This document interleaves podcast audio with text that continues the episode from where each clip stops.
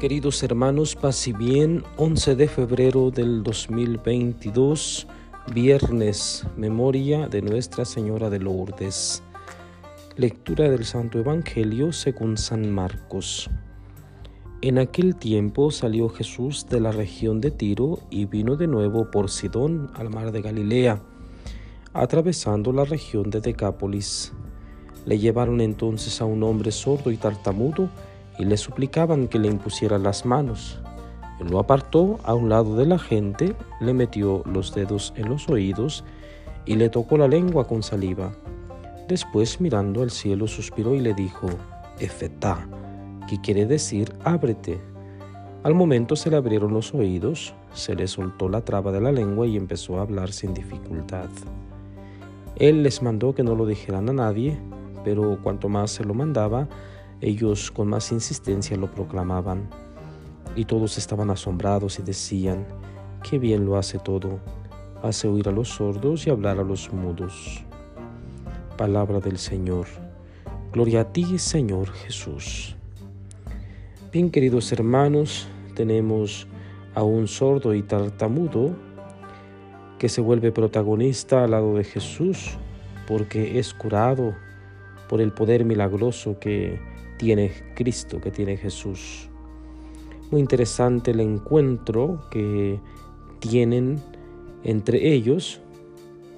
Jesús, dice eh, San Marcos, lo apartó, lo apartó a un lado de la gente, es decir, quiso tener un encuentro personal con él. Y estando a solas, dice, le metió los dedos en los oídos y le tocó la lengua con saliva Después, mirando al cielo, dijo Efetá, que quiere decir ábrete. Ya escuchamos en la narración. Lo que quiero resaltar es que se trata de un encuentro personal con Jesús. La curación se da de una manera personal, a través de un encuentro profundo con el Señor. Esto de ser curados eh, de esta manera, Efetá, ábrete, eh, es un imperativo, es un mandato, es una orden. Yo te lo ordeno, ábrete. Jesús es el único que tiene el poder de hacerlo. Por lo tanto, en ese mismo momento, dice San Marcos, se le abren los oídos, se le suelta la traba de la lengua, etc. Porque la palabra ábrete tiene poder, tiene fuerza, es decir, no es saber si quieres, si puedes, cuando quieras. No, no, es ahora, en este justo momento, ábrete. Y la gente proclamaba a Jesús diciendo, qué bien lo hace todo. Recordemos las palabras del Génesis, cuando Dios creó eh, el mundo y todo lo que contiene, decía, dice el Génesis, y vio Dios que todo era bueno. Es decir, eh, desde el Génesis tenemos eh, el sentido de esta frase, que bien lo hace todo, porque Dios lo hace bien desde el principio. Dios hace bueno todo. ¿sí? Nosotros, su creación perfecta, fuimos hechos para ser buenos. Por naturaleza somos buenos. Nos perdemos en el camino, nos distraemos, con el pecado, con las maldades que nos, se nos van pegando por ahí, pero por naturaleza ningún ser humano es malo, todos somos buenos, las circunstancias y todo lo que ustedes quieran nos van haciendo eh, que tomemos actitudes malas. Bueno, esa es otra historia. Bien, hermanos, el Señor hoy nos enseña a rescatar el encuentro personal.